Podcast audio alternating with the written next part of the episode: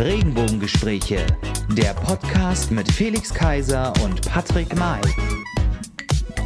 Hallo und herzlich willkommen, liebe Freunde da draußen. Hallo und herzlich willkommen zu einer neuen Folge der Regenbogengespräche, Folge Nummer 49. Und auch in dieser Woche, live aus meinem Urlaub, nehmen wir unsere Folge auf und ich heiße ihn herzlich willkommen aus unserer wunderschönen Hauptstadt von Deutschland, aus, aus Berlin, aus der Mitte nicht der Lausitz, sondern aus Mitte Berlin heißt ihn herzlich willkommen unseren Späti-Besitzer Felix Kaiser. Hallo, hallo, hallo, Patrick. Ja, und äh, wen haben wir auf der anderen Seite? Den neuen blauen Mann im Kader der DFB 11 äh, oder den berühmten, berüchtigten Mann in der blauen Ecke, den Urlauber, ähm, der aber gar nicht so weit weg ist, äh, den Restaurantbesitzer Patrick May.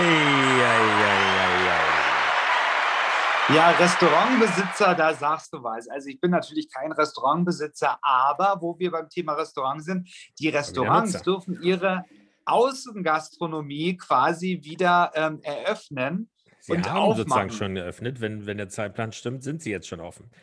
Das stimmt. Das Dann hört passt. ihr quasi im besten Falle hören, hört ihr uns gerade bei einem kühlen Bier im Biergarten. so, genau so ist es. Ja, es geht bergauf, könnte man sagen. Nicht nur Licht am Ende des Tunnels, sondern man ist schon völlig geblendet. Ähm, da tut sich was. Ja, aber ich hatte es gerade schon in der An Anmo sozusagen ähm, andeuten wollen. Ja. Die w EM, sorry, die EM, die letzte EM ja. von Yogi Löw steht fast an. Der Kader wurde diese Woche veröffentlicht, also die Aufstellung beziehungsweise das Aufgebot. Ähm, Überraschung, mhm. alte, eigentlich schon abgemeldete ähm, äh, ja, Spieler wie äh, Thomas Müller zum Beispiel ähm, äh, oder Kedira wurden reaktiviert. mal gucken, mhm. was da rauskommt, aber jede Menge neue, frische Spieler. Also, wenn ich da so durchgeklickt habe, kannte ich wirklich sehr viele nicht davon. Aber ähm, ja, mal gucken, wie so die Stimmung ist. Jetzt also, passt es zeitlich, ja. Ja, also, es, also es, es bleibt spannend. Das Wetter wird besser. Ich hoffe, die Mannschaft wird besser. Und vor allen Dingen, so sind wir aber auch beim nächsten Thema, was wir noch kurz anschneiden. Äh, ich hoffe, wir schneiden dieses Jahr besser ab beim Eurovision Song Contest. Der ist nämlich morgen. Wenn ihr mhm. uns jetzt quasi auch am Freitag jetzt äh, live hört, ähm, dann ist er morgen. Ansonsten, wenn ihr uns ähm, jetzt am Samstag hört, dann ist er heute Abend um 20.15 Uhr, ich glaube, oder 21.15 Uhr, auf live übertragen auf der ARD. Und da tritt natürlich an für Deutschland in diesem Jahr Jendrik. So ist es.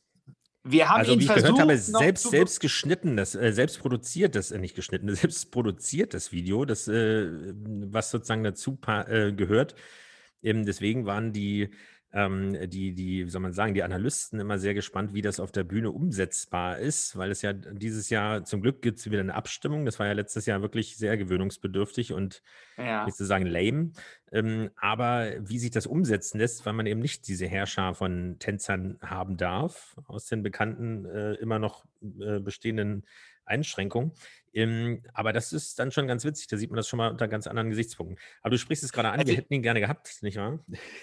Ja, also wir hätten ihn gerne aber, gehabt, aber leider, leider. Wie hieß es bei Wetten das immer? Er muss leider los um 23.10 Uhr. Er muss, der Flieger er muss geht. leider los, den Flieger kriegen. aber äh, Jendrik hat natürlich, und das muss man auch sagen, er hat natürlich einen vollen, vollen Terminkalender jetzt gerade und mussten natürlich auch schon eher hin, weil ähm, die Leute, die sich damit beschäftigen, die wissen einfach, was das für ein Riesenevent ist und was da vor alles noch so getan wird. Gerade so die ganzen Proben, die es vorher gibt. Es wird ja alles vorher eins zu eins, so ein bisschen wie bei ähm, der Firma Stage Entertainment beim Musical ähm, vorher geprobt. Es darf dann quasi von den Proben bis zum Auftritt ähm, nichts mehr verändert werden. Es muss immer gleich sein, weil gerade diese Kameraeinstellungen ja sehr, sehr wichtig sind. Es ist ja vorher ähm, alles festgelegt, wann ist welcher Blick, wann guckt er nach links, wann geht er nach rechts. Und deswegen leider hat er keine Zeit. Ich hoffe, vielleicht kriegen wir ihn danach. Wir werden da auf alle Fälle dranbleiben. Ähm, aber ich hoffe für uns, dass wir ähm, ja jetzt mit dem ESC vor, vorlegen und ein besseres Ergebnis erzielen und dann mit unserer na deutschen Nationalmannschaft äh, nachziehen werden. Mal gucken. Also ich bin oh. gespannt. Das klingt nach einem Plan. Und äh, heute wollen wir aber vielleicht sogar mal gucken, äh, ein letztes Mal, ähm, nicht in die Vergangenheit, sondern noch auf, äh, na doch ein bisschen schon, ähm, auf äh, doch nicht so schöne Umstände und Zustände schauen. Äh, ein Thema, mit dem wir uns schon einmal beschäftigt haben, zweimal beschäftigt haben, in den Mhm. fast schon, wir sind übrigens fast schon ein Jahr alt, Patrick, das musst du da reinziehen. Es ist Gott, oh Gott, oh. Gott. Unglaublich. Ähm, Ich merke es schon. ja, wer Das ist Jahr. denn heute unser Gast, Patrick? Sie ist Stalking-Expertin und Gründerin der Firma SOS Stalking. Herzlich willkommen, unser Folgenliebling der Herzen, Sandra Zegler. Dankeschön. Ja, hallo, schön. hallo, hallo, Sandra. Hallo. Genau. Ähm, ja, die Hörer und Hörerinnen, die unsere Sendung äh, oder unser Format, die Regenbogengespräche, fleißig und regelmäßig äh, hören und konsumieren, wissen, dass du nicht das erste Mal bei uns zu Gast bist, weil du hast unglaublich viel zu erzählen. Äh, Part 3 sozusagen oder Episode 3 äh, deines Besuches, weil es ist ähm, auch notwendig, darüber zu reden, denn wir sind in der Pandemie, unser Lieblingsthema äh, quer durch die Sendung, Mhm. von der ersten Sendung an, aber auch so ein bisschen der Grund, warum wir das Format ja Mhm. letztendlich überhaupt erst gemacht haben.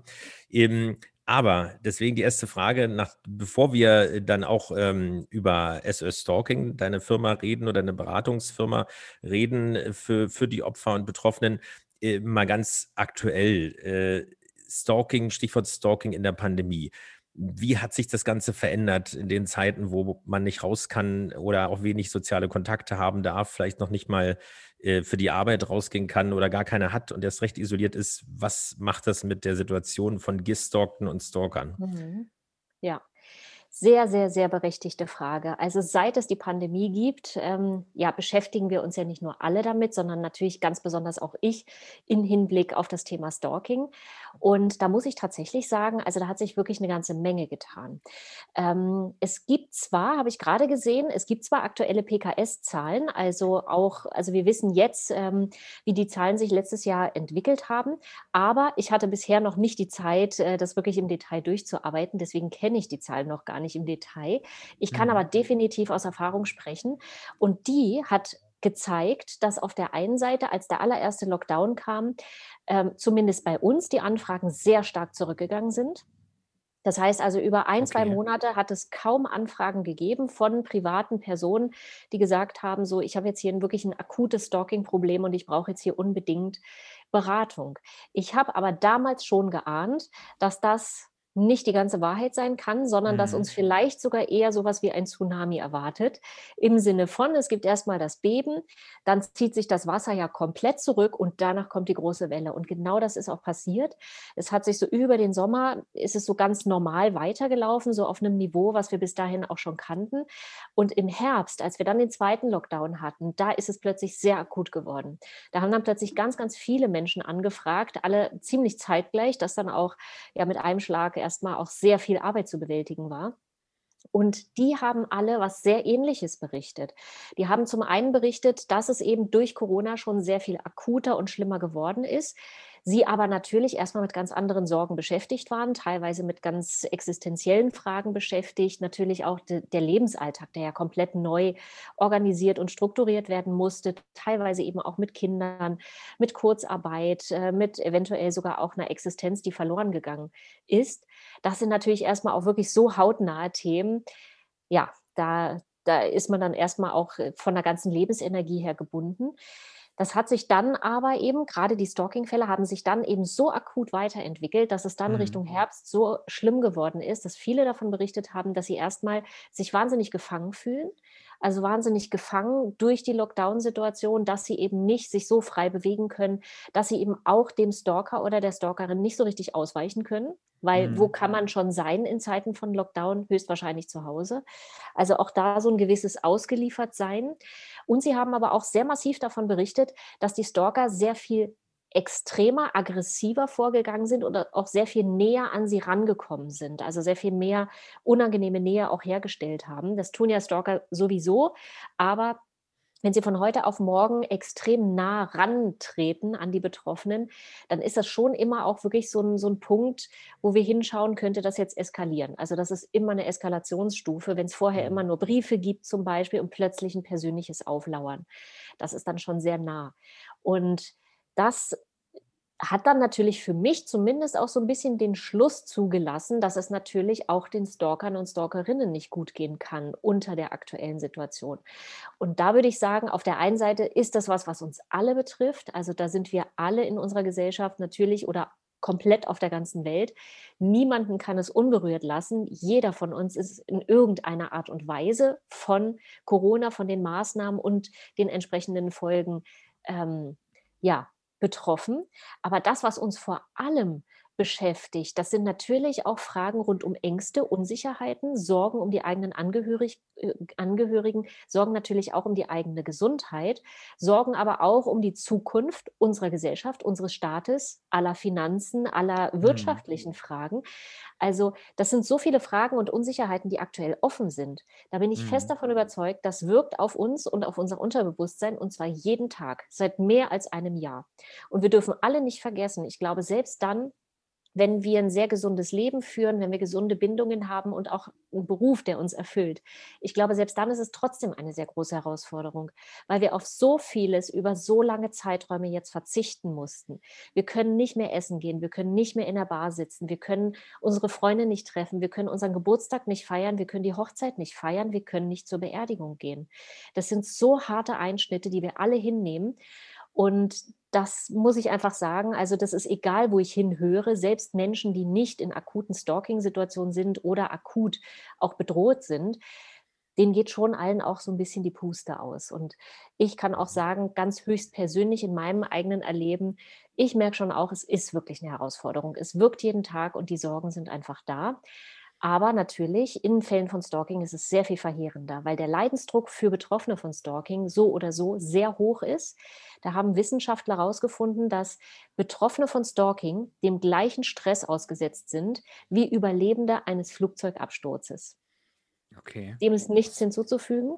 Ich mhm. finde, das spricht für sich. Und wenn wir dann noch die Sorgen und die Ängste von Corona obendrauf packen, sowohl bei den Betroffenen als auch bei den Tätern, dann haben wir ungefähr eine Idee davon, was für ein explosives Gemisch das ist.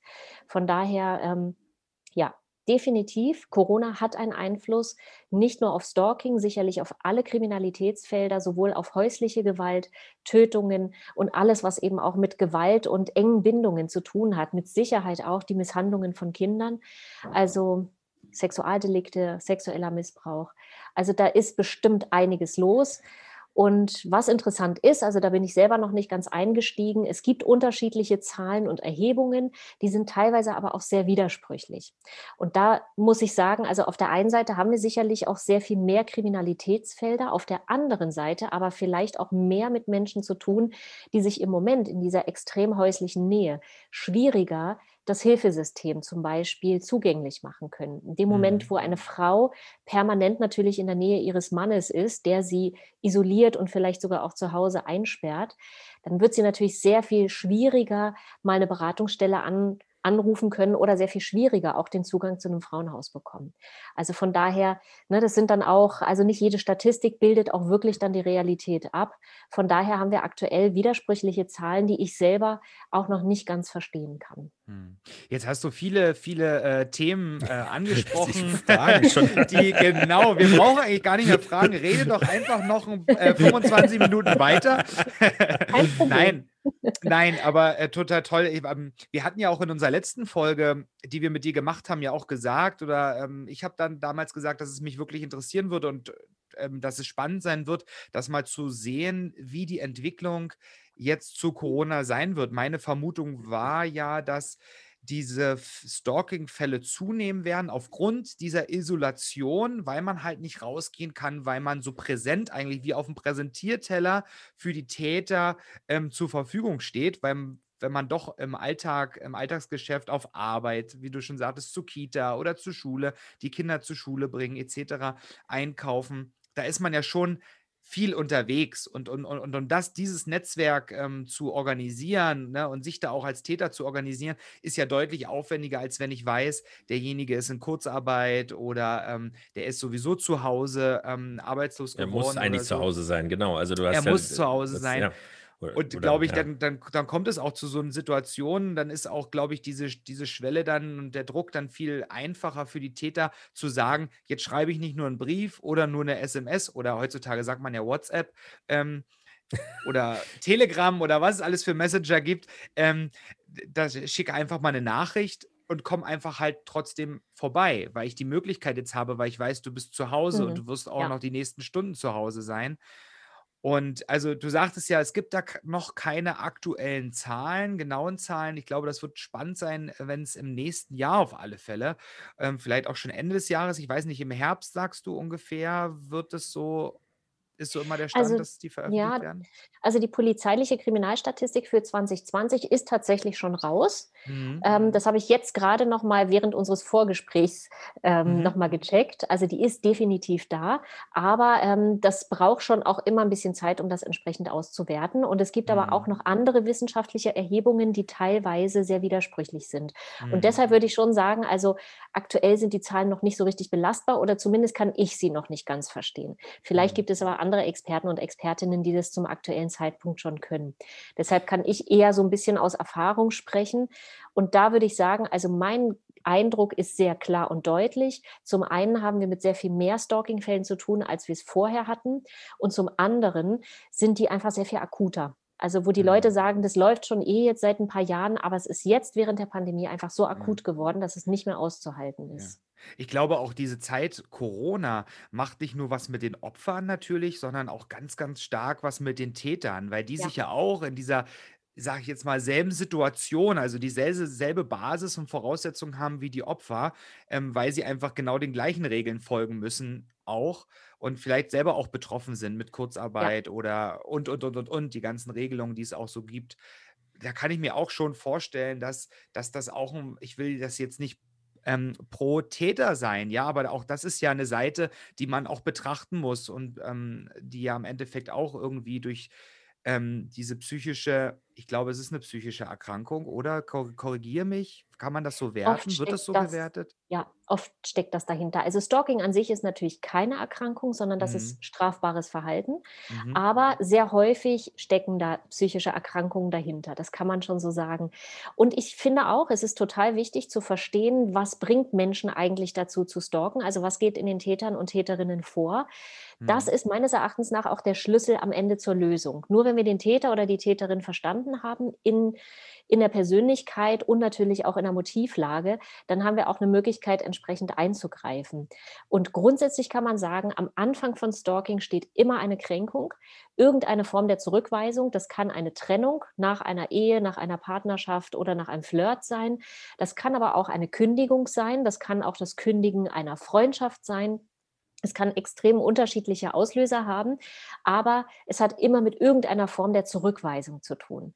Und in, in den allermeisten Fällen ist es so, dass die stalkende Person dann so einen starken Schmerz dadurch erleidet, dass, äh, dass sie dann immer wieder an ähm, ja, an die betreffende Person rantritt. Hm. Und hier kommt das sagen wir mal, zum Tragen, was, was das Stalking an sich, also dann die Stalking-Handlungen von gesundem Bindungsverhalten unterscheidet. Ich würde mal sagen, gesundes Bindungsverhalten ist, wir haben mit irgendeinem Menschen Kontakt, der uns irgendwie wichtig ist und wir kriegen immer wieder eine Ablehnung. Nein, ich will dich nicht treffen, nein, ich will eigentlich keinen Kontakt mit dir, weißt du, eigentlich passen wir nicht zueinander. Das hört man sich maximal zweimal an würde ich mal sagen. Danach hat man doch verstanden, mit diesem Menschen, das wird nichts, ich bekomme immer wieder Ablehnung, dann wende ich mich von meinem Schmerz, also von dieser Ablehnung, wende ich mich ab und gehe woanders hin, nämlich genau dahin, wo ich hingehöre. Und hier haben wir genau den Punkt, in diesem Schmerz kann die stalkende Person meistens nicht einfach sich abwenden, sondern geht wirklich zwanghaft in diese Bindung rein. Das heißt, sie geht immer wieder rein, wünscht mhm. sich natürlich, dass es diesmal keine Zurückweisung geben wird und bekommt aber immer wieder Zurückweisung, weil ja, der Kontakt ja ganz offensichtlich nicht gewünscht ja. wird. Genau. Mhm. Und man kann sagen, die haben so einen starken Schmerz in sich, dass es sich fast so anfühlt wie, wie ein Überlebenskampf auf wirklich emotionaler Ebene. Mhm. Und das, was dann eben Stalker und Stalkerinnen von Menschen, die nicht stalken, unterscheidet, ist, dass sie vor allem ihren Schmerz versuchen zu kompensieren mit den Stalking-Handlungen. Mhm. Und von daher ist es schon, also wie du auch sagst, Patrick, natürlich muss man verstehen, was passiert mit einem Menschen oder was, was ist da los. Und wenn wir jetzt sagen, der Auslöser für dieses, ähm, für dieses Stalking-Verhalten ist natürlich ein großer Schmerz. Ja, na dann wissen wir natürlich, was Corona macht. Das macht natürlich den Schmerz größer, weil der Bewegungsradius kleiner ist, weil die Ängste größer sind, Zukunftsängste, Unsicherheiten, alles größer. Mhm. Und natürlich, das wirkt sich auch auf Täter und Täterinnen aus. Felix, mhm. bevor du, bevor du jetzt, bevor ja. du jetzt eingreifst, ich, nur eine Frage, du hattest es gerade erwähnt, nur ganz, das war so was ganz Kurzes, und zwar hast du gesprochen von Täter und Täterinnen. Ähm, ja. Würdest du, also kannst du sagen, ähm, ob, also ich habe gar nicht damit gerechnet, dass du Täterinnen sagst. Also ich hätte es gar mhm. nicht so gedacht, weil man, das ist wahrscheinlich auch wieder so Schubladendenken, dass man also eher wie so ist der Anteil männlich-weiblich? Genau, genau, die, die Männer sind die Bösen, genau. Also Beides, also die, hm? ja, ja, da gibt es Zahlen und zwar ähm, die Zahlen, die wir so kennen aus dem Hellfeld, die sagen grundsätzlich, 80 Prozent der Täter sind männlich und 20 sind weiblich. Das ist so in etwa das Verhältnis. Spannend. Das ist, glaube ich, auch eine Überraschung, aber auch da gibt es immer mehr Gleichberechtigung offensichtlich. Mhm. ähm, aber du hast es gerade gesagt, also es ist alles massiver, es ist dramatischer. Ähm, jetzt ist ja gerade die große Stunde der Apps. Wir haben die Corona-App, es gab äh, oder gibt die Luca-App für, für äh, alle möglichen Geschichten, also alles Corona-basiert. Gibt es denn von der, in der Technologie sozusagen da auch Fortschritte, dass man sozusagen schneller, also gerade du hast es auch gesagt, dass bei euch die Beratungs- oder die, die Anfragen weniger wurden. Aber wie soll man sagen, also dass man sich helfen kann oder dass man sowas auch melden kann, gibt es da vielleicht auch eine App dazu? Ja, ja, da gibt es sogar eine, eine sehr gute App, die wurde vom Weißen Ring entwickelt und die ist meines Erachtens nach auch extrem gut durchdacht. Das, was ich sowieso immer empfehle in Fällen von Stalking, selbst wenn noch Zweifel besteht, ob es überhaupt Stalking ist oder nicht, dann empfehle ich immer ein Stalking-Tagebuch zu führen, weil das mhm. gleich mehrere Vorteile mit sich bringt. Zum einen, wenn das wirklich über mehrere Wochen lückenlos ähm, geführt wird, hat man sogar die Möglichkeit, das wirklich auch als Beweismittel dann bei Gericht einzureichen. Also man kann das dann der Polizei übergeben und man kann entsprechend dann auch ein Kontaktverbot beim Familiengericht damit erwirken. Das hat also auch wirklich juristische Vorteile. Zum anderen hat man aber auch die Möglichkeit, sich selbst und die Situation zu reflektieren. Das heißt also, man kann natürlich auch schauen, wie häufig passieren eigentlich welche Dinge? Und man kann hinterher auch ganz gut analysieren, ganz besonders jetzt, wenn wir sowas bekommen, können wir gut analysieren, wo stehen wir hier im Fallverlauf, wird es eher immer extremer und könnte das auf eine Eskalation hinlaufen oder ähm, schwächt es sich sogar eher ab, dass es vielleicht auch von alleine sich ausschleichen könnte. Und man hat natürlich die Möglichkeit, ne, sich von außen dann Feedback zu holen und für sich selber auch eine, einen guten Überblick zu bekommen, wo stehe ich eigentlich, äh, was mhm. genau sind eigentlich die Zahlen, Daten und Fakten. Und zwei Jahre später weiß man natürlich nicht mehr, was, was wann wie gewesen ist. Stalking ist meistens so, dass es ganz viele Ereignisse gibt in irgendeiner Folge, manchmal sogar mit Turbulenzcharakter, dass, dass die Ereignisse sich überschlagen und da hat man dann wirklich ein, zwei Jahre später große Schwierigkeiten, nochmal auseinanderzuhalten, wann war eigentlich was und in welchem Zusammenhang ist was wie eigentlich passiert, was war zuerst, was kam danach. Also man hat da wirklich gute Möglichkeiten, sich auf jeden Fall sehr viel mehr Klarheit auch über den eigenen Fall zu verschaffen. Und genau hier setzt diese App an.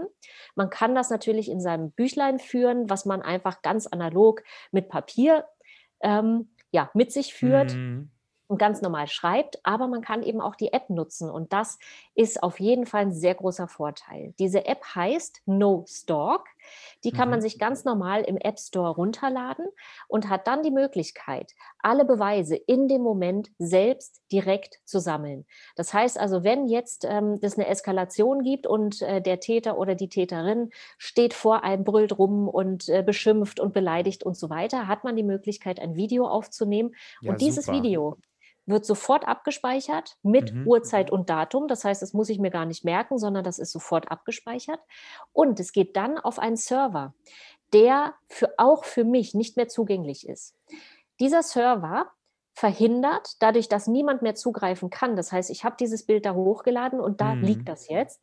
Dadurch ist es nämlich auch beweissicher. Weil in dem Moment, wo ich es mir nicht nochmal runterladen kann, um es nochmal zu verändern oder mhm. Zahlen, Daten, Fakten oder die Uhrzeit zu verändern, in dem Moment ist es beweissicher, weil es wurde hochgeladen in dem Moment und dann ist es erstmal da. Und die Gerichte haben dann die Möglichkeit, sich das da entsprechend runterzuladen. Die haben dann Zugriff darauf und das finde ich extrem durchdacht. Ich muss es nicht anzeigen, wenn ich sage, ich speichere das jetzt einfach alles nur um für mich selber Gewissheit zu bringen, dann ist es so. Wenn ich aber irgendwann sage, so jetzt ist so viel passiert, ich muss das jetzt anzeigen, dann sind die Beweise da. Deshalb diese App finde ich sehr, sehr empfehlenswert. Also ich finde es ja, ich finde es ja gut. Ähm dass man, dass man so eine App hat, vor allem diese Möglichkeit. Und wenn ich das jetzt mal weiterspinne, wir haben ja nicht nur, nicht nur Stalking, ja, die App heißt ja jetzt nun mal No Stalk. Wieso mhm. heißt sie äh, nicht No Violence oder so? Also, mhm. ähm, was weiß ich, ne, keine Gewalt, ähm, weil man kann das ja so, so weit ausfächern. Ich hatte, wir ja. hatten auch mal von der, von der LSU eine Veranstaltung, wo wir auch gerade, was Rassismus angeht, die ganze Gewalt in unserem Alltag, die wir erleben als Homosexuelle, mhm äh, etc., Teil der Community. Da gibt es ja auch noch Möglichkeiten. Wir gehen ja, wir gehen, kommen jetzt gleich auch nochmal zum Thema Gewalt in der Häuslichkeit. Das ist ja alles so ein Thema, wo wir diese App zum Beispiel gebrauchen können. Ja. Wir werden die auf alle, Felix, auf alle Fälle, Felix, mit unten, also den Link auch gerade zum Weißen Ring mit einfügen mhm. in unsere ähm, in unsere Show, Notes quasi. Mhm. Ähm, die ist ja so umfangreich und wie, wie, also das ist ja so ein super Mittel, nicht nur für Stalking-Opfer, sondern halt auch für, für uns allgemein, für Frauen, die ja. im Alltag unterwegs sind, die abends unterwegs sind. Einfach das Foto machen und es sofort wegschicken, ob das Handy nun geklaut wird oder etc. Genau. Es ist genau. einfach weg und es ist gesichert. Ja. Also richtig. eine richtig tolle Sache. Ja, das heißt nämlich auch in dem Moment, wenn mir mhm. das Handy entrissen wird, ist es trotzdem gesichert. Und selbst wenn das jemand dann löscht hinterher von meinem Handy, ist es mhm. trotzdem gesichert. Ja. Und du hast gerade noch mal einen richtig tollen Aspekt reingebracht, über den ich tatsächlich selber noch gar nicht nachgedacht habe. Mhm. Natürlich geht es auch für andere Kriminalitätsfelder auch. Also wenn ich schon ähm, gerade vielleicht auch im homophoben Bereich schon Übergriffe oder Rassismus erleben musste, dann mhm. habe ich natürlich super Möglichkeiten, mir diese App runterzuladen und im Moment, wenn wieder mal was passiert, dann natürlich entsprechend auch Beweise zu sichern. Oder mhm. wenn es im mhm. häuslichen Bereich Schwierigkeiten gibt, wo es immer wieder mal Übergriffe gibt und man vielleicht aber noch sagt, na, ich will aber noch nicht anzeigen, vielleicht aber später, super Möglichkeit. Also da hast du vollkommen recht. Auch für andere Kriminalitätsfelder ist das ist die sehr, sehr hilfreich. Ja. Okay, Sandra, und jetzt kommen wir zu einer Sache, die dich, ähm, die du immer weiter ausbaust, wie ich das mitkriege. Du warst unter anderem letztes Jahr bei RTL zu sehen. Einmal bei mhm. Stern TV und dann auch noch zu ähm, unter anderem zu einem Beitrag, den Fall Carsten E. Mhm. Vielleicht kannst du dazu mal etwas sagen. Da ging es ja um ähm, auch einen Stalking-Fall mit um Nina B. Wir sagen mit Absicht hier, genau. so wie das auch ähm, in, in dem RTL-Beitrag war, mit den abgekürzten ähm, Nachnamen. Ja, erzähl mal, wie, was war da genau? Du hast ihn besucht. Ja. Ja, also das war auf jeden Fall ein sehr interessanter Fall, der aber auch stellvertretend für ganz viele andere Fälle steht, weil er so von der Konstellation her sogar sehr häufig auftritt. Das muss man schon sagen. Also so der Klassiker ist, geht in diese Richtung. Also, der Fall ähm, ereignete sich so, dass er eigentlich schon während der Partnerschaft begann. Mhm. Und ähm, das heißt, hier hat es eben neben anfänglichen, wir bauen gemeinsam ein Haus, wir haben geheiratet und äh, wir leben gemeinsam unser Leben, hat es irgendwann Schwierigkeiten gegeben. Und diese Schwierigkeiten sahen so aus, dass immer mehr Drogen und Alkohol von seiner Seite aus ins Spiel kamen und es immer mehr auch in, ja, im Bereich dieser, der Streitigkeiten, die innerhalb dieser Paarbeziehung immer wieder aufgetaucht sind, immer wieder auch mal zu Gewalt kam. Das heißt also, hier hatten wir einen klassischen ja, Teufelskreis von häuslicher Gewalt.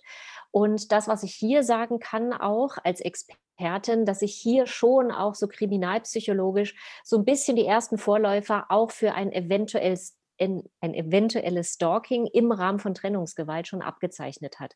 Also mhm. übermäßige Eifersucht, übermäßiges Kontrollverhalten auch, immer wieder ins Handy schauen, genau überprüfen, wo warst du, mit wem hast du dich wie unterhalten, wer, ne, mit wem hast du Kontakt und so weiter. Also das war schon extrem. Und hat dann eben immer immer mehr auch zu Zerwürfnissen und entsprechend Gewalt geführt. Diese Gewalt ist immer massiver geworden, das heißt von der einfachen Ohrfeige bis hin zu wirklich irgendwann Faustschlägen direkt ins Gesicht, ähm, bis hin zu Fußtritten und äh, sogar Würgen gegen, also ja, Gewalt gegen den Hals, also Würgen, ähm, ist es eben immer schlimmer geworden hat sich immer weiter auch gesteigert, bis die Betroffene irgendwann wirklich nach Jahren des Martyriums gesagt hat, es reicht mir jetzt hier, ich kann das nicht mehr und hat sich dann von ihm getrennt. Hat auch dafür mehrere Anläufe gebraucht. Also gerade, ja, ich denke, wir alle wissen, dass Trennung allgemein einfach was sehr Schweres ist, was immer auch uns emotional an Existenz äh, oder an existenzielle Fragestellungen ranbringt und der Boden sich einfach unter den Füßen öffnen kann, auch ohne dass es vorher Gewalt gegeben hat. Aber hier hatten wir eben Gewalt. Das heißt also, es hat eben auch mehrere Anläufe gebraucht, aber sie hat es dann irgendwann geschafft. Es hat dann im Rahmen der Trennung, weil sie auch ein gemeinsames Haus hatten und eben auch gemeinsame Vermögenswerte und so weiter, hat es dann natürlich wahnsinnig, also ist das alles sehr eskaliert. Und mhm. er hat tatsächlich dann immer wieder auf eine vermeintlich letzte Aussprache ähm, gedrungen. Das heißt, also er hat gesagt, es gibt noch so viel zu klären und es kann doch nicht wahr sein und du hast so viel Mist über mich rum erzählt in der ganzen Familie und überall. Ich will das alles klarstellen und es gibt Geld und es gibt hier noch offene Rechnungen und, mhm. und, und. Das heißt, hat, also er wenn hat ich ganz, die unterbrechen kann, er hat die, er hat zitiert, ähm, oder ich zitiere ihn mal, er hat gesagt, ständig eine einstweilige Verfügung, nur weil man mal eine Frage hat. Nach 13 mhm. Jahren hat man mal eine Frage. Ist ein bisschen ja. verständlich, würde ich jetzt, wenn ich das so lese, würde ich das so sagen. Ja. Wenn man das so liest, ohne die Hintergründe zu kennen, dann würde ich sagen, ja, Mhm. Durchaus nachvollziehbar und verständlich. Bei jeder Trennung bleiben Fragen offen und manchmal kann man die auch gemeinsam miteinander klären, manchmal mhm. aber auch nicht. Weil wir müssen mhm. ja davon ausgehen, dass eine Trennung nicht ohne Grund erfolgt und höchstwahrscheinlich hat man es während der Partnerschaft schon nicht geschafft. Und da fragt man sich natürlich, wieso sollten wir es jetzt außerhalb der Partnerschaft schaffen? Genau dafür haben wir uns ja getrennt. Genau deshalb gehen wir ja getrennte Wege, weil wir es gemeinsam nicht klären können. Also von daher liegt da schon auch ein kleiner Widerspruch in sich. Und jetzt ist es natürlich so, dass die beiden dann getrennt waren. Er hat sich innerhalb der nächsten Jahre so weiterentwickelt, dass er immer mehr in die Drogensucht gefallen ist, dass er immer mehr auch in kriminelle Machenschaften verstrickt wurde. Man ja, sagt ihm nach, er sei Dealer geworden, hätte dann irgendwann auch seine eigene Wohnung verloren, ist dann obdachlos durch die Gegend getingelt und kein Mensch wusste genau, wo er aufzufinden ist, hat es aber immer wieder geschafft, seiner Ex-Frau aufzulauern, ist immer massiver auch in seinen, ähm, in seinen Drohungen geworden. Also es ging immer mehr auch in Richtung Tötung und Vernichtungsfantasien und er hat ihr immer wieder auch aufgelauert und hat sogar schon auch andere Leute geschickt, die dann auch Gewalt ausgeübt haben. Also es hat wirklich ein Martyrium über lange Zeiträume gegeben, wo immer wieder auch die Polizei involviert war und die Betroffene selbst gesagt hat, ich weiß einfach nicht mehr, was ich machen soll. Ich äh, habe einstweilige Verfügungen erwirkt, er widersetzt sich da einfach, lässt mich dann von anderen Leuten einfach aufspüren und mir Gewalt androhen oder sogar antun. Und ich fühle mich einfach in meiner Haut nicht mehr sicher. Das war die Ausgangssituation, mit der wir dann losgegangen sind und gesagt haben, also mit ihm wollen wir mal sprechen. Wir wollen mal wissen, was ist denn da eigentlich der Hintergrund bei ihm? Und dann sagte er, ich mache noch ein Zitat, ich würde mir wünschen, dass wir uns einfach mal in die Augen gucken und sagen, was los ist. Dann wurde mhm. er gefragt und äh, was er denn ihr sagen würde und dann sagte er, dass sie auf sich aufpassen soll. Das Mhm. klingt schon sehr verzweifelt. Also, wenn ich so an meine Beziehung denke, die ich so hatte, ähm, die dann auseinandergegangen sind, dann ist man schon dann an diesem Punkt, wo man auch sagt und dem anderen eigentlich wünscht, im positiven Maße auch, ähm, pass einfach auf dich auf. Ja. Ja, also mein persönlicher Eindruck war der, wir haben ihn ja dann aufgesucht und es war alleine schon, ihn überhaupt zu finden, war nicht ganz einfach, weil er mhm. ja wirklich ähm, obdachlos war. Wir sind dann, haben dann irgendwie so ersten Hinweisen sind wir nachgegangen, dass er irgendwo in einer Dachgeschosswohnung sein soll. Das war aber nicht wirklich eine Dachgeschosswohnung, sondern eigentlich war das eher so eine Art Verschlag, vollkommen dunkel, ohne, ohne Licht äh, und, und Strom und so weiter. Also wirklich richtig gruselig. Möglicherweise ist er da ab und zu mal, aber als wir da waren, war er dort nicht. Wir haben ihn dann aber über Kontakte sozusagen ausfindig machen können, konnten dann mit ihm telefonieren und er hat dann sich auch bereit erklärt, mit uns zu sprechen, weil er gesagt hat, er hat definitiv auch dazu noch was zu sagen.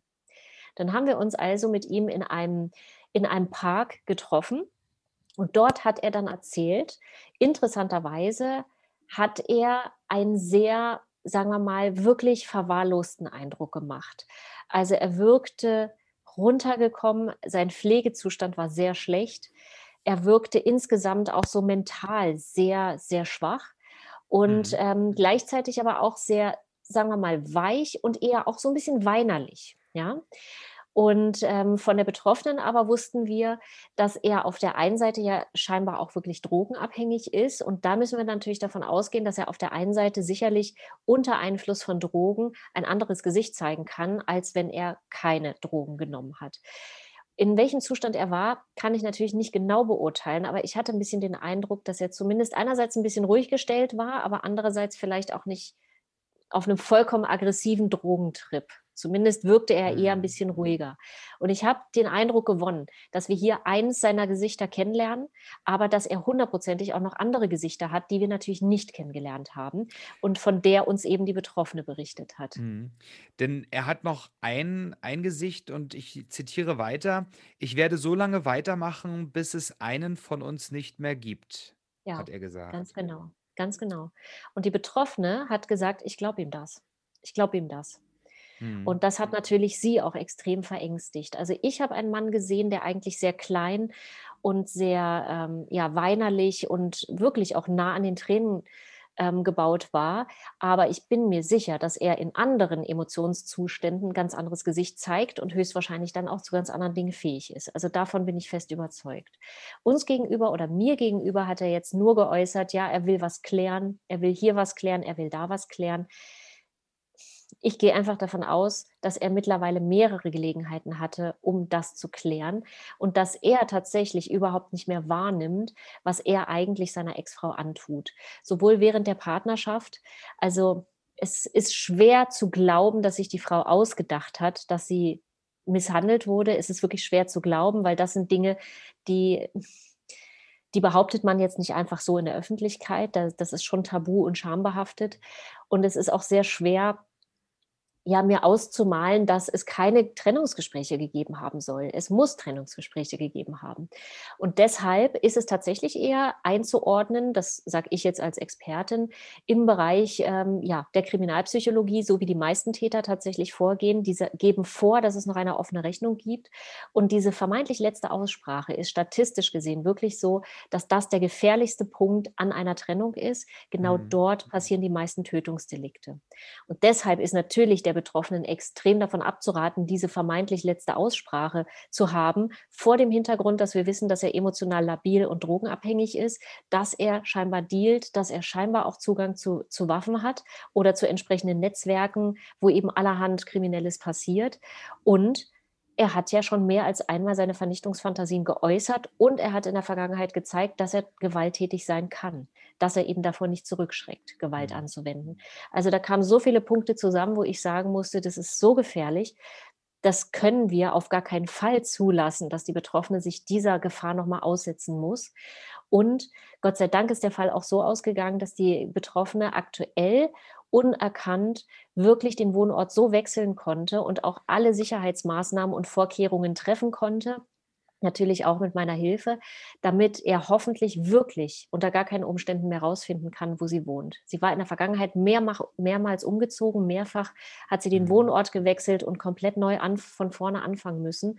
Immer wieder hat er ihr aufgelauert und immer wieder war sie wirklich nicht mehr in Sicherheit. Ja. Und in einer Nachricht oder in einer seiner Nachrichten, in der letzten, so wird es geschrieben, ähm, hat er auch ganz klar ihr geschrieben, dass er sie bedroht hat ähm, mit einer ähm, 6 mm Waffe. Mm, ja. ja. Ja. Und also das so. ist natürlich extrem ernst zu nehmen. Also ich finde es. Ja, dann ist es, ja, ja, sag ruhig. Ja, nee, Felix, mach ruhig weiter. ähm, ja, krasser Fall, ähm, aber sicherlich leider kein Einzelfall. Äh, zumindest, ja. äh, sagen wir mal so, für den Moment zum Glück, wie du auch schon sagtest, das wäre nämlich meine entscheidende Frage gewesen, wie ist denn die Sache ausgegangen, beziehungsweise wie ist der Stand der Dinge. Es ist natürlich schon traurig genug, dass das der einzige Ausweg ist, sich zu anonymisieren, ja. Ähm, ja. Äh, obwohl man ja offensichtlich sieht, dass äh, äh, auch der, der Ex-Mann definitiv Hilfe braucht und äh, ja, und eben sich hier auf das seine, seine Ex-Frau eben fokussiert hat, aber dass man sozusagen so den, die Flucht ergreifen muss und das nicht anderweitig ja. lösen kann. Aber es ist eben wichtig, man sieht es auch, wie, dass deine Arbeit eben wichtig ist oder die Arbeit, die, die alle in diesem Bereich tun, dass äh, auch die Fälle bekannt sind, damit man das nicht für, ein, für einen schlechten Krimi hält äh, oder mhm. für eine mhm. erfundene Story, sondern dass sowas ja. eben leider ähm, in unserer Gesellschaft vorkommt und ja. äh, leider nicht zu so knapp in allen Formen. Deswegen lass uns vielleicht auch nochmal über SOS Stalking sprechen, über deine Firma, die ja diesen mhm. wichtigen Beitrag macht. Du hast es gerade schon gesagt, das war ein RTL. Beitrag oder eine RTL-Dreh. Ähm, du warst auch bei Stern TV, du hast andere TV-Auftritte, bist immer wieder zu Recht dann auch als Expertin ähm, hier angefragt. Du hast es vorhin schon erzählt, dass die Anfragen eigentlich zurückgegangen sind. Aber wie, wie geht es bei SOS Stalking weiter? Du hast auch mhm. angedeutet im Vorgespräch, es gibt da etwas ganz Großes. Ja. Ähm, was darfst du uns erzählen? Wie geht es bei SOS Stalking weiter? Ja, also ja, im Grundsatz danke auch, ähm, ja, dass, dass du beziehungsweise dass ihr auch die Arbeit von mir und SOS Stalking so honoriert.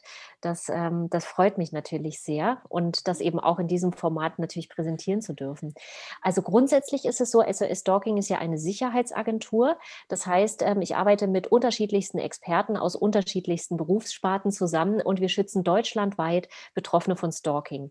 In den allermeisten Fällen machen wir das mit Beratung, das heißt Beratung ausgehend von der Kriminalpsychologie, um eben zu verstehen und natürlich auch ein ordentliches Maßnahmenbündel dann zu stricken.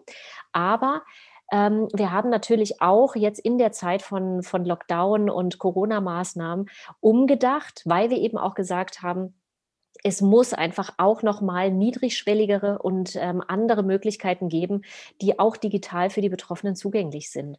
Und deshalb haben wir tatsächlich den ersten Online-Selbsthilfekurs auf den Markt gebracht, der jetzt ähm, erhältlich ist. Den findet man auch auf unserer Homepage.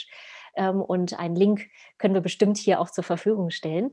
Da hat man dann die mhm. Möglichkeit, sich wirklich das gesamte, gesammelte Insiderwissen, was ich über 14 Jahre Kriminalpolizei äh, mir angeeignet habe und was ich dann in sechs Jahren SOS Stalking verfeinert habe.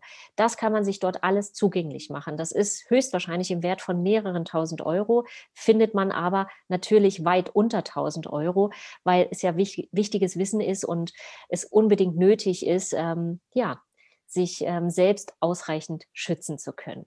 Das heißt also, neben der 1 zu 1 Beratung und eventuell auch operativen Maßnahmen und so weiter, alles, was wir so über die Agentur abdecken, gibt es jetzt auch dieses neue Angebot. Und ja, ich werde auch nicht müde, die Kriminalprävention auch in der Öffentlichkeit weiter nach vorne zu bringen. Und das ist tatsächlich auch so ein bisschen die Intention, mit der ich sehr gerne dann auch in der Öffentlichkeit äh, als Expertin auftrete und dann auch entsprechende Fälle platziere, damit die Öffentlichkeit sensibilisiert ist und Menschen, die betroffen sind, erstens merken, dass sie betroffen sind und zweitens dann aber auch Lösungsmöglichkeiten geliefert bekommen. An wen kann ich mich denn eigentlich wenden und was muss ich eigentlich wissen, wenn ich denn betroffen bin? Ja, und es wird auf jeden Fall auch in diesem Jahr nochmal ein sehr schönes Projekt geben, auf das ich sehr, sehr, sehr, ja, ich bin da einfach sehr aufgeregt. Ich kann noch mhm. nicht zu viel sagen. Ich kann auf jeden Fall sagen, aber es wird auch ein Projekt sein, was mit Sicherheit zu tun hat ich werde eine von mehreren ähm, Expertinnen sein und das, was wir drehen werden im, in diesem Sommer, das wird eine Staffel werden, die auf Amazon Prime zu sehen sein wird. Aha. Ich bin mega gespannt und aufgeregt und sobald es spruchreif ist, werde ich es natürlich extrem ähm, verkünden und ganz, ja, total gerne natürlich bei euch. Sehr schön. Ja, klingt ja. toll, klingt spannend. Da äh, schauen wir auf jeden Fall rein. Viel Erfolg dabei, zunächst bei den Dreharbeiten. Ähm, ja, und äh, wir freuen uns dann oder sind gespannt äh, auf, was da so kommen mag und natürlich auch bei der mhm. Arbeit. Aber zum Schluss, Patrick, haben wir, du hast es ja schon, äh, schon mal gemacht. Insofern ist es keine Premiere. Fehlt noch was zur Vervollständigung äh, der, mhm. des Interviews sozusagen.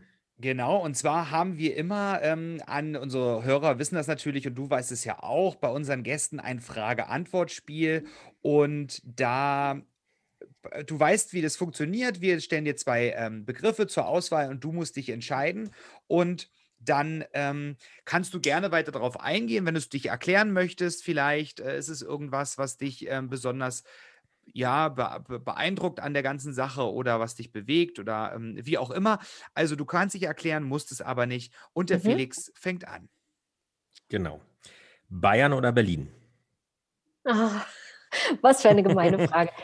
Bayern. Ich komme gerade dorthin und das war das Paradies, das Paradies. Das lag Obwohl, nur daran, dass die Menschen alle zu Hause waren. nur Landschaft. Wer weiß. Wahrscheinlich. Und dann, dann darauf die Frage natürlich Bier oder Wein? Bier. Sehr, sehr gerne Bier. Sag, das weiß ich, wenn ich oh ja, Hefeweizen. Hefeweizen ja, und ja, ja, jetzt, jetzt. das, was ich neuerdings extrem mag, ist tatsächlich alkoholfreies Weizen. Wow. Ja. Da bist du auch völlig im Bundestrend. Das ist nämlich der Grund, das warum stimmt. die Brauereien, du bist, ich bin ja in der Branche, Lebensmittel, ah. äh, warum die Brauereien tatsächlich, also jetzt mal Corona abgezogen, da gibt es natürlich mhm. schon einen äh, Bußen, aber warum eigentlich der Konsum steigt oder die Abverkäufe, weil das klassische Bier ja immer weiter zurückgeht. Also weil mhm. es auch bei mhm. Sportlern natürlich mhm. extrem beliebt ist. Ähm, ja. Mhm. Ach, ich bin ja gleich wieder dran. Äh, Fahrrad genau. oder Auto? Fahrrad. Absolut. Fährst du auch so Radtouren?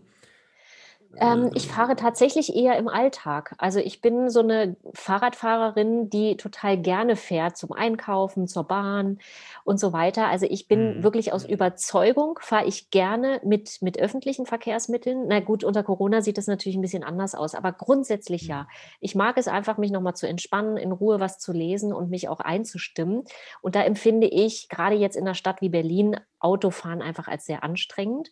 Das heißt also, wenn ich kann, bevorzuge ich immer das Fahrrad und natürlich die Bahn. Ähm, du, wir, damit du nicht auch immer dieselben Fragen hast, wenn du bei uns zu Gast bist, haben wir äh, jetzt auch mal eine Frage. Du bist eine Frau, es ist Frühling, beziehungsweise wird jetzt langsam Sommer. Da ist, ähm, haben wir die Frage gestellt: Rosen für die Frau quasi, für mhm. dich oder Tulpen? Oh, Tulpen. Absoluter Renner. Frühling. Mhm. Das sehe ich auch so. Das können unsere Hörer jetzt natürlich nicht sehen, aber ah, ja. genau. ich habe mir heute auch welche Tulpen gekauft. stehen. Aber tatsächlich in meinem Büro, in meinem Büro tatsächlich kaufen wir auch jetzt in letzter Zeit, seitdem die Tulpensaison wieder da ist, äh, regelmäßig äh, Tulpensträuße und die stehen dann bei uns mhm. im Büro rum. Das stimmt, ja. Das ist sehr gut. Wunderbar. Da haben wir die Abschlussfrage, obwohl diese Frage natürlich äh, wahrscheinlich ziemlich eindeutig ist. Hund oder Katze? Ah, naja, Hund. Meine drei Hunde-Ladies, die tausche ich gegen keine Katze ein. Ein so, richtiger Frauenhaushalt. Ja, absolut. Da müsste es mal eine Männerquote geben bei euch, statt einer Frauenquote. stimmt, stimmt. Ja, da sind Nein, wir auch super. schon wieder am Ende unserer äh, Sendung. Sandra, vielen, vielen Dank für die wieder neuen Erkenntnisse, für, den, für das Update äh, der Situation, genau. auch in Bezug in Corona auf Stalking und auf die Gefahren und die Veränderungen ähm, in, in, ja, in der häuslichen Gesellschaft oder im häuslichen Zusammenhang. Ähm, vielen, vielen Dank, viel Erfolg bei deiner weiteren wichtigen Arbeit und bei den anstehenden großartigen Projekten. Äh, wie gesagt, wir nehmen dich beim Wort, wenn es spruchreif ist und äh, genau. du darüber reden darfst oder es abgedreht ist und so weiter, dann gerne bei uns die Premiere. Wir entwickeln uns ja langsam zum exklusiven Medium. die Bildzeitung mhm. war gestern. Genau. Nein, aber du bist immer sehr gern willkommen, weil es gibt immer wieder was Neues und das ist ein wichtiges Thema, was man gar nicht oft genug hinweisen kann. Und mhm. die Geschichte, die wir hier in der Sendung tatsächlich entwickelt haben, dass die No-Stalk-App tatsächlich auch eine Empfehlung für ähm, homophobe Gewalt, beziehungsweise eine gute Sache wäre, für homophobe Gewalt ähm, vorzubeugen, beziehungsweise dann die Täter äh, äh, entsprechend auch ähm, beweistechnisch überführen zu können. Nehmen genau. wir gerne mit, auch in die LSU, Auf alle Fälle. Äh, weil das ist ein wichtiger Punkt oder überhaupt ähm, äh, auch in den CSD und so weiter, in alle ähm, äh, Organisationen, LSVD, wo wir dann auch mit sprechen, weil das, glaube ich, wirklich ein, eine gute Geschichte ist. Und äh, letztendlich ja. die Polizei ja immer darum bittet, dann auch diese Beweisführung zu machen, auch anzuzeigen. Aber ich glaube, viele ähm, befürchten dann, dass sie es nicht nachweisen können und dann einfach drei mhm. Leute möglicherweise gegen eine stehen, also mhm. also drei Aussagen gegen eine und noch schlimmere Konsequenzen dann drohen. Äh, deswegen äh, ähm, ja, lässt man es lieber weg, aber so ist die Beweisführung ja dann auch eindeutig ist, glaube ich, eine, eine, richtig gute Geschichte, so am Rande, äh, obwohl mhm. es nicht für diesen Zweck war, aber das ist auf jeden Fall eine schöne Geschichte, ja. die wir auch gerne in Show ja. verlinken. Genau. Mhm. Genau. Auch von meiner vielen Seite, Dank. Genau, ja, genau, vielen, vielen Dank. Und dann hoffen wir, sehen wir dich und beziehungsweise hören uns, gerade für unsere mhm. Hörer, hören wir uns bald wieder, dann mit neuen ähm, spannenden Themen, vielleicht auch ähm, einem neuen Fall, vielleicht ähm, im positiven Sinne natürlich einem Fall aus dem neuen Projekt, was bevorsteht. Mhm. Ja, vielen Dank. Dankeschön. Ich danke auch und bis zum nächsten Mal. Regenbogengespräche, der Podcast mit Felix Kaiser und Patrick May.